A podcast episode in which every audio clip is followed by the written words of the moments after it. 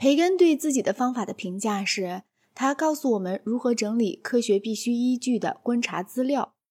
他说，我们既不应该像蜘蛛从自己肚里抽丝结网，也不可像蚂蚁单只采集，而必须像蜜蜂一样，又采集又整理。这话对蚂蚁未免欠公平，但是也足以说明培根的意思。培根哲学中一个最出名的部分，就是他列举出他所谓的幻象。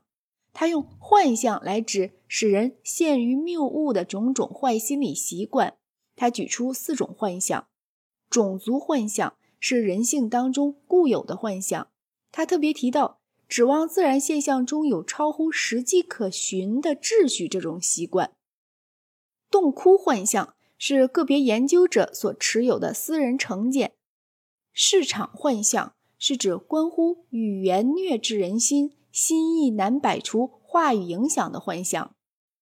剧场幻象是与公认的思想体系有关的幻象。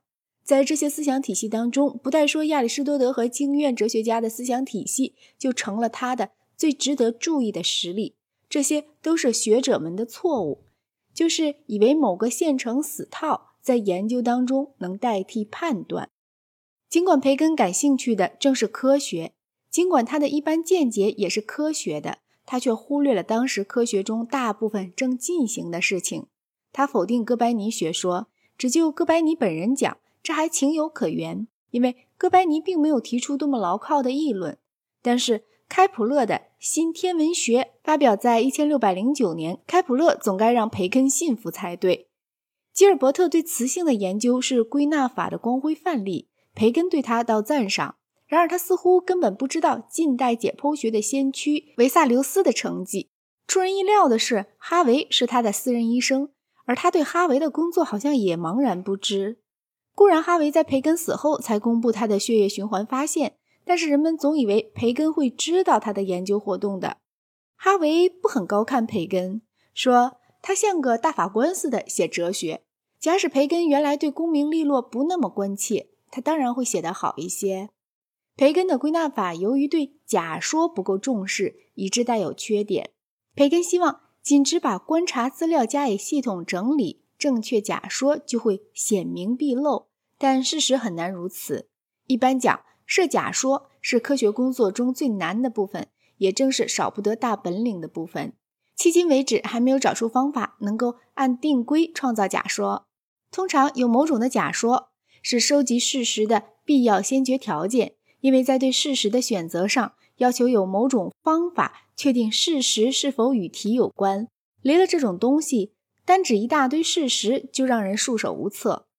演绎在科学中起的作用比培根想的要大。当一个假说必须验证时，从这假说到某个能由观察来验证的结论，往往有一段漫长的演绎程序。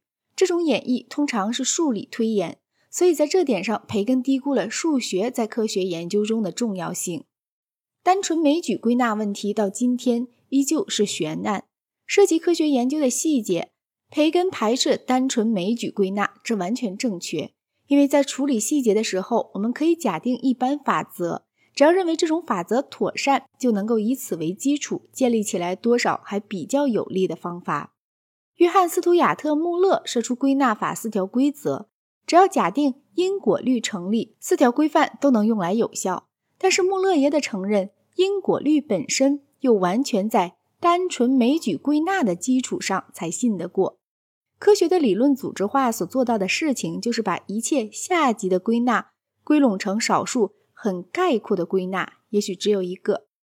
这样的概括的归纳，因为被许多的事例所证实，便认为就他们来讲，何当承认单纯枚举归纳。这种事态真不如意到极点。但是无论培根或他的任何后继者，都没从这局面中找出一条出路。